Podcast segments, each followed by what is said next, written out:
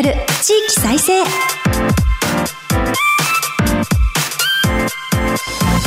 日本経済新聞の支局記者が語る地域再生。番組進行を務めます。古き良き時代から来ました。真面目なアイドル真面目にアイドル。ユフィーこと寺島由布です。私寺島由布は早稲田大学在学中の2013年からソロアイドルとして活動しています。ゆるキャラ好きとしてゆるキャラグランプリをはじめ各地のキャラクターイベントで MC も担当してきました。どうぞよろしくお願いいたします。今日本経済新聞の電子版では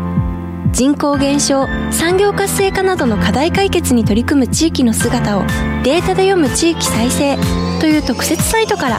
記事を日々発信しています。この番組では日本経済新聞の52支局のネットワークを生かして毎回一つの地域にフォーカス。記者が知る地域の今を伝え地域の魅力も紹介します。日経電子版から地域ニュースもピックアップしてお届けします。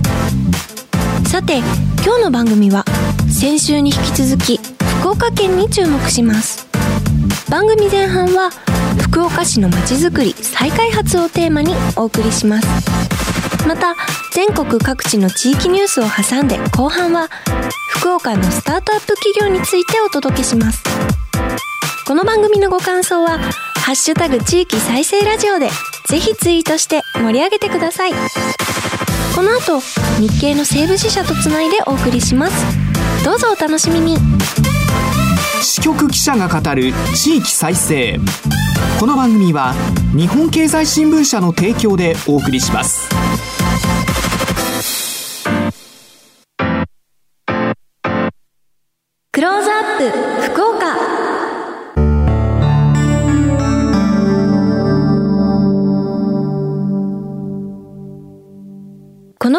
では毎回都道府県リレー担当地域を紹介します。今回も福岡県をカバーする西部支社です。先週は JR 九州の新たな取り組みと博多駅を中心とした交通網の進化についてお送りしました。今週はどのようなお話を聞けるのでしょうかここからはマイクロソフト Teams を利用してお送りします。日本経済新聞西部支社坂部義成さんとつながっています。よろしくお願いいたします。寺島さんよろしくお願いいたします。お願いいたします。まずは、坂部記者の西部支社での取材歴と対象業種を教えてください。はい。2022年の4月に西部支社に転勤いたしまして、地方銀行やベンチャーキャピタルなど金融を中心に担当しています。昨年は地銀の福岡フィナンシャルグループと福岡中央銀行の統合を取材したほか、ベンチャーキャピタルの集積に関するアンケート調査もしました。また、福岡市の政策についても取材の経験がありまして、昨年の福岡市長選挙や福岡市として取り組んでいるスタートアップの育成策についての記事も書いています。ちなみに福岡に転勤する前は週刊投資情報誌の日経ベリタスに在籍しておりましたので、ラジオ日経の投資情報を伝える別番組でも、えーお世話になったことがあります。なんと、では、久しぶりのラジオ出演ということになりますよね。どうぞよろしくお願いいたしますよ。ろしくお願いします。あの、ちなみに今お話を伺っていて、投資情報のこととかも、あの、取材されてたと聞いたんですが、投資くんっていうゆるキャラご存知ですか？日本証券業協会のあの牛のキャラクターですかね。そうなんです。あの子とっても可愛いなと思っていて、投資は私素人なんですけれども、ゆるキャラは結構好きでチェックしてるので、その流れで投資くんのことは存じております。あそうだったんですね。やはり NISA も新しくなりますので、投資の裾野を広げよう、広げようという取り組みが進んでいると思いますから、まあ、ああいった形でね、こう、ゆるキャラがいて、馴染みやすいところから、こう、投資に入っていくというのも、まあ、選択肢としてはありなのではないかなと、個人的には思っております。坂部さんのご経歴を伺いました。そして今いらっしゃる福岡なんですけれども、福岡県の中でも福岡市は経済や行政の中心ですが、こちらはどんな特徴がありますか？はい。最大の特徴はおそらく人口ではないかなと思います。福岡市の場合は人口が163万人おりまして、しかもこれが増え続けています。そうなんですよ。とりわけ若者の数が多く、福岡アジア都市研究所によれば、15歳から29歳の人口の割合、これが政令市で第1位となっています。大学進学ですとか、就職をきっかけに、九州各地、それから隣接します中国地方などから福岡に移転する人が多いことが一因のようです。実際ですね、今回直前に日経新聞の九州沖縄経済面でですね、福岡の都市としての実力を検証するような企画をやっておるんですけれども、私ではないんですが、同僚が取材でですね、はいあの、広島市から福岡の大学に進学して、就職先も福岡で検討していますよという学生さんにインタビューをしてました。やはりですね、あの、コンビニや飲食店が非常に多くてですね、それでいて、こう、海や山などの自然も近いという福岡市は、学生ですとか、社会人、若者の単身者にとっては、まさに天国と言えるのかもしれません。人口が増え続けて、こう、若い方が増えているっていうのは、すごいことですよね。それでは、今日前半の話題、福岡市の街づくり、再開発について伺っていきます。現在、福岡市の再開発促進策、天神ビッグバンというプロジェクトが進行中ですね。まず、天神というのはどのあたりを言うのでしょうか？そうですね。これ、あの、私も福岡に来た時に中心部が2つあるのかということでびっくりしたんですけれども、前回、あの、同僚の黒沢記者が説明させていただいたのが、あれが博多ですね。これは、あの、JR の駅があるところです。で、一方の天神なんですが、これはまあ、福岡市の中央区というところにありまして、よくこう、九州最大の繁華街と言われたりしてますね。博多駅からは地下鉄で行くと、まあ、大体5、6分。福岡空港からもですね、むね10分ほどで行けるところにございます。福岡市役所のほか、先ほど言ったあの、福岡フィナンシャルグループ傘下の福岡銀行の本店ですとか、地元の報道機関、それに商業施設が集積しているような場所です。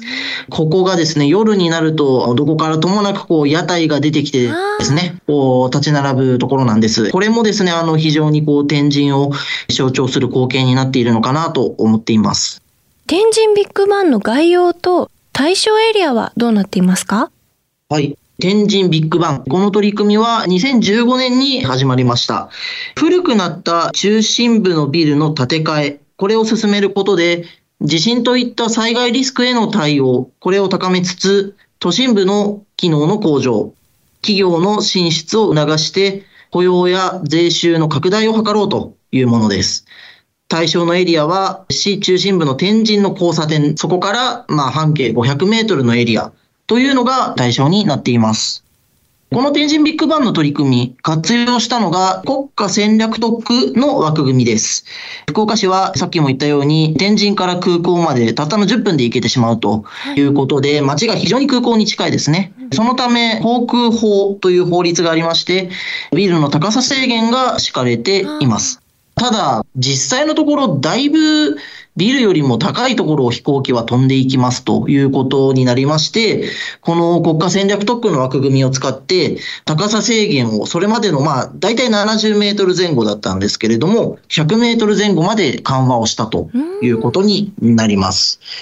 それからですね、ここもポイントなんですけれども、天神ビッグバンボーナスという制度を設けています。これはあの民間の資本、要はたくさんこう企業がやってきてあのビルを建てるというようなことをまあやってもらおうということで、魅力のあるデザイン性に優れたビルについては、これ容積率というんですけれども、はい建物の敷地面積に対する延べ床面積の割合、この基準を緩和しますよとうんいったような優遇措置があるのです。で、まあ、天神ビッグバンも始まってから8年ほどでしょうか、経ちますが、2021年ですね、この取り組みの最初の目玉物件といえる、天神ビジネスセンター、これが完成してます。天神ビジネスセンターは地下鉄の天神駅直結でして、高さを見ると、まあ、19階建てということでして、東京都心のビルと比べれば、まあ、ちょっと低いかなという気もするんですが、ガラス張りの外観など、デザインは非常に洗練をされています。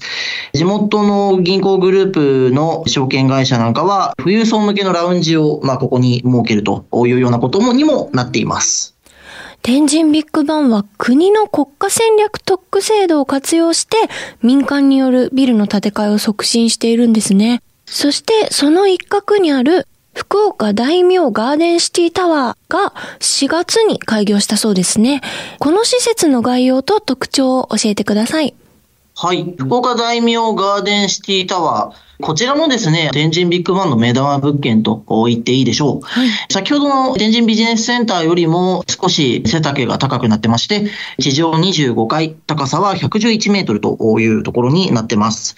3階から4階部分がカンファレンス施設となってまして、ここは国際的な商談会での利用というのを想定してます。オフィスは5階から16階、それぞれフロアは2500平方メートルありまして、九州最大級の広さを持っています。このオフィスですが、6月にはキリンビールさんの入居が予定されているとも聞いています。福岡大名ガーデンシティタワーは、もともと小学校だったんですね。えー、その敷地に建設されてまして、もともと校庭だった敷地を利用した中庭も設けられてますんで、市民の憩いの場ともなっています。しかも、このタワーには高級ホテルのリッツ・カールトンも入るそうですね。あ、そうなんですよ。これがですね、リッツ・カールトン、現状6月21日の開業ということで予定されています。もうすぐです。もうすぐです。あと1ヶ月ですかね。福岡市は国家元首ですとか、そういったこう、要人が宿泊できるような高級ホテル。これがないというのがちょっと弱みになっていた部分があったのかなというところで、G20 っていう国際会議、首脳クラスが集まる会議があるんですけれども、この誘致でかつてちょっと大阪に敗れたというような経験があります。このリッツ・カールトンの開業ということは、国際会議のまあ誘致や開催によって、こうアジアや世界で存在感を高めるという意味で、福岡市にとってはまあ悲願なのかなというふうに見ています。高級ホテルのリッツ・カールトンには、そのような役割も期待されてるんですね。はい。そして、福岡中心部の街の姿は、今後どのように変化していくのでしょうか？天神ビッグバンによる建て替えは、今まさに進行中のものも多くてですね、ビッグバンの中心となっている天神交差点の周辺、こちらは一時的に空が広く見えている場所もあります。さらにですね、複数の区画にまたがる建て替えプロジェクトについては、2030年代に竣工する予定のビルなんてのもあります。まあ、あとですから、おおむね7、8年、まあ、下手をすると10年ぐらいかかるというようなところで、まあ、街の全貌が変わるまでには、まだ相当の時間を要しそうです。で、現在のことを言うと、この福岡大名ガーデンシティタワーの開業も相まって、オフィスビルの空室率、これが5%を超えてきています。空室率の上昇というと、まあ一般にはビルの供給過剰を意味するので、まあちょっとこう、あ、5%超えたんだってなると、ビルが多すぎるのかなというような見方をすることもあるのですが、ただ、これまで大企業の本社機能というのがなかなか集積してこなかった福岡市からすると、この空室率が高まっているということは、企業誘致を進め、福岡の中心部を西日本のビジネスの一大拠点として求心力を高める、まあそのためのチャンスであるとも取れます。海外への訴求という面でも、リッツ・カールトンの開業という、まあ、インフラ整備ですね。それから7月から開催される世界水泳。こういったことで実績を積み重ねていく必要も増しています。なおですね、同僚の黒沢記者が紹介をしたと思いますが、博多駅周辺でも博多コネクティッドという再開発促進策が動いていて、西日本シティ銀行、地方銀行ですね、の本店などが建て替わる予定になっています。福岡市として、こう、アジアへの近さを生かしたビジネス機会の創出のほか、新しいオフィスの充実による働きやすさなど、経済都市としてのメリットをいかに訴求していくか、その取り組みはこれからが正念場と言えるのではないでしょうか。これからどんどん福岡市が変わっていくんだろうなということがよくわかりました。福岡市の街づくり、再開発をテーマにお話しいただきました。お話は日本経済新聞西部支社坂部義成さんでした。ありがとうございます。ありがとうございました。坂部さんには後ほど再びご登場いただきます。日本経済新聞の支局記者が語る地域再生。日経電子版地域ニュースヘッドライン。このコーナーでは日経電子版と紙面の地域欄に最近掲載された記事から番組が注目した日本列島各地の話題をピックアップして AI アナウンサーが紹介します。最初のニュースです。G7 ウクライナ支援で結束ゼレンスキー氏協力達成 G7 広島サミット主要7カ国首脳会議は21日ウクライナのゼレンスキー大統領を交えた討議を開きロシアの侵攻を受けるウクライナへの財政や軍事面での支援を必要な限り提供することで一致しました。武力による一方的な現状変更を図るロシアを念頭に、法の支配に基づく自由で開かれた国際秩序を守る決意も表明しました。次のニュースです。ウクライナとの揺るぎない連帯示せた岸田総理会見。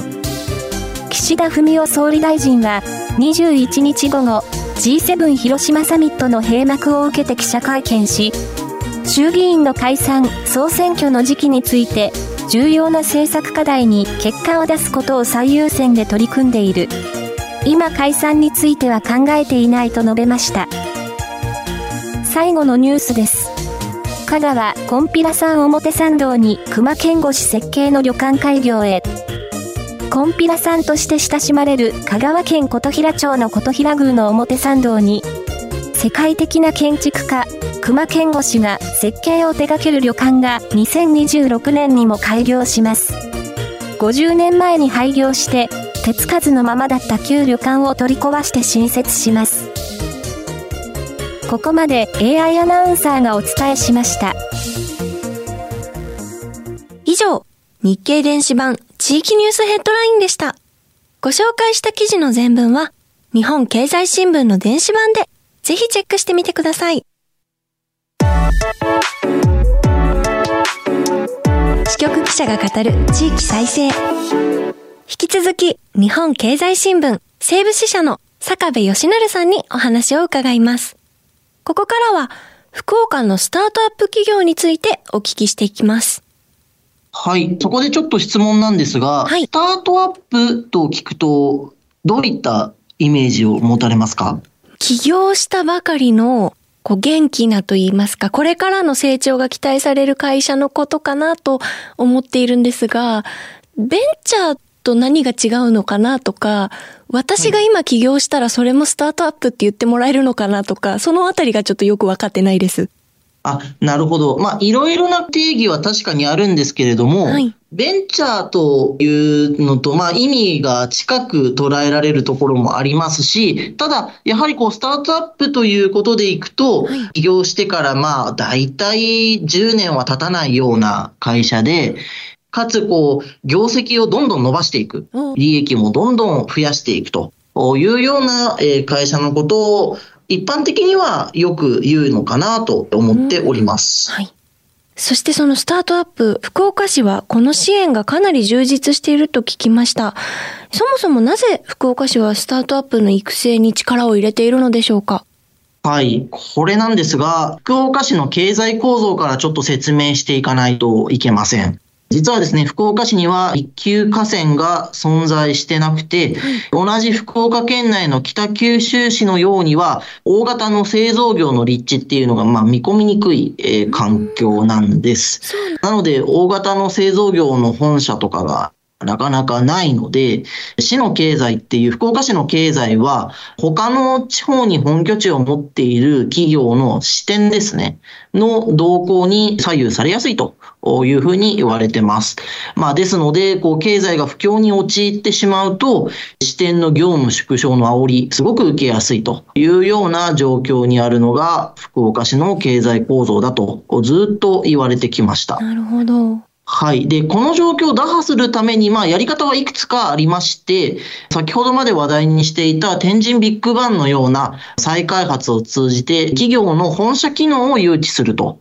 いうことがまず挙げられますが、これと並行して、やっぱり福岡市内からこう強い企業、グローバルにも打って出るような企業を作り出す必要があるよね、ということで、スタートアップの支援策が始まったんです。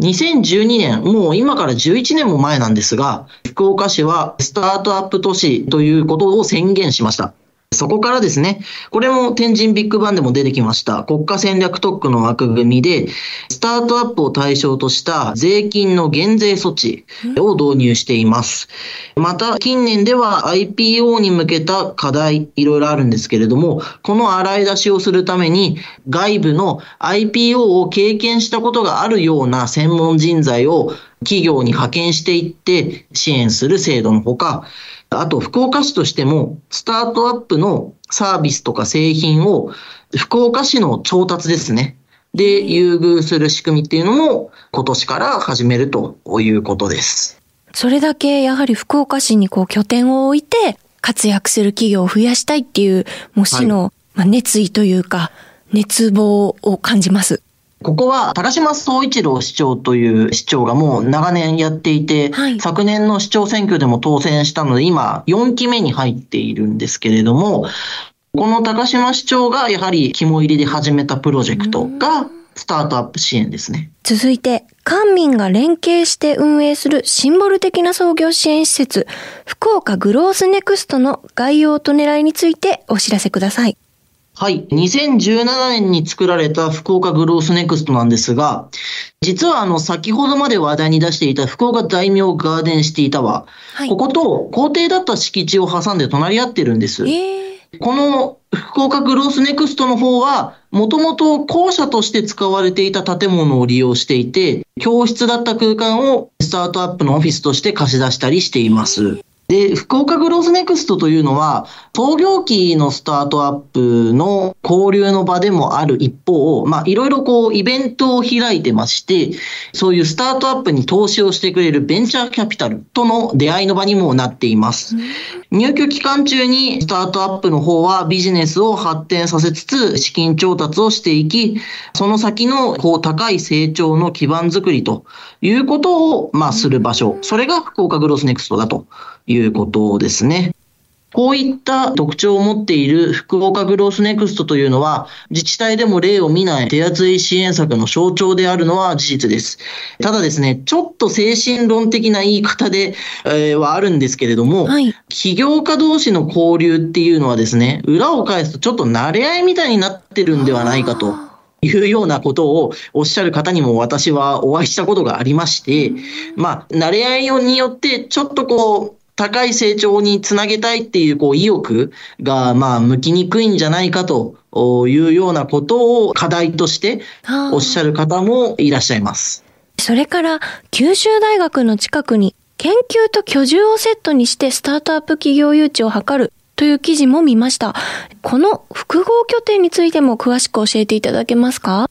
はい。ここはですね、イトラボプラスと言います。4月の8日に開業したんですが、ここはですね、天神から電車で、まあ、25分ぐらい行くところにあるんですけれども、福岡市の西部にある九州大学の糸キャンパスというところの近くにあります。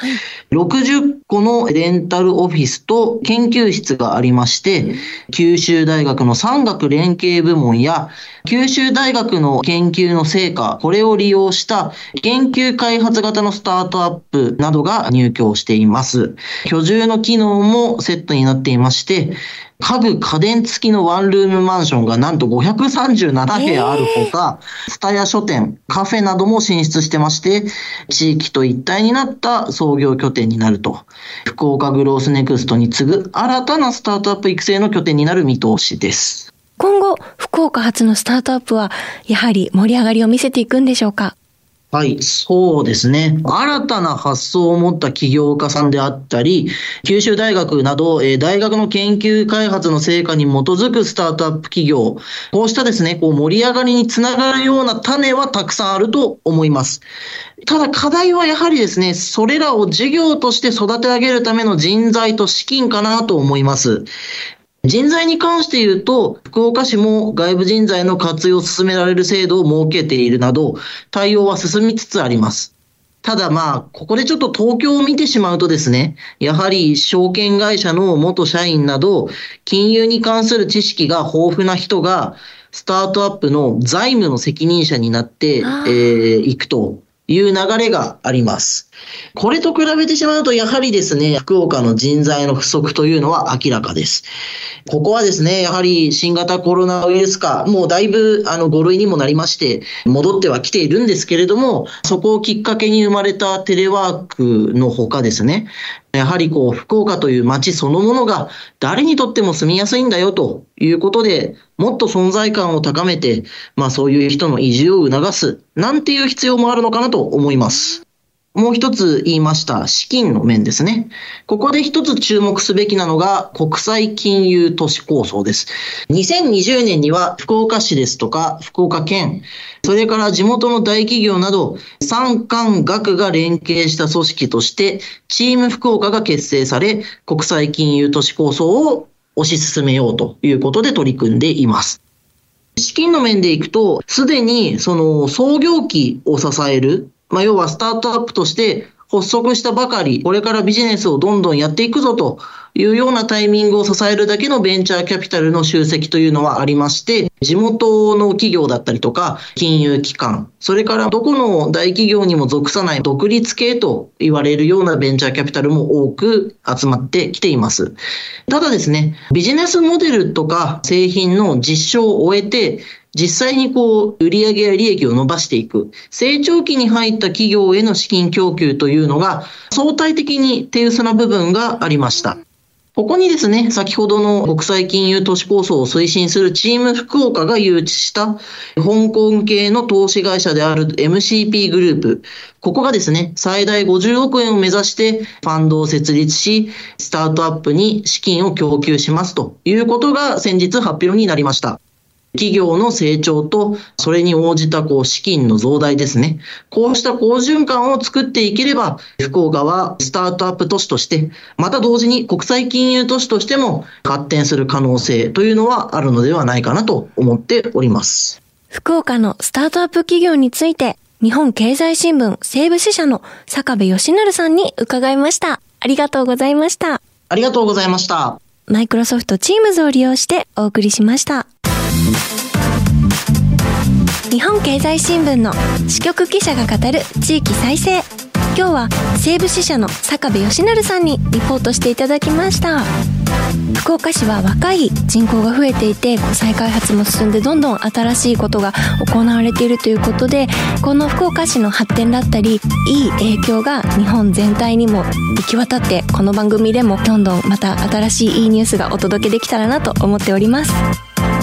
さてこの番組は放送後ポッドキャストでも配信します。日経電子版からも聴取できますのでぜひご利用ください。この番組のご感想は「ハッシュタグ地域再生ラジオ」でぜひツイートしてください。来週は和歌山支局からリポートしていただく予定です。次回もどうぞお楽しみに。ここまでのお相手はユッフィーこと寺島由布でした。支局記者が語る地域再生。この番組は日本経済新聞社の提供でお送りしました。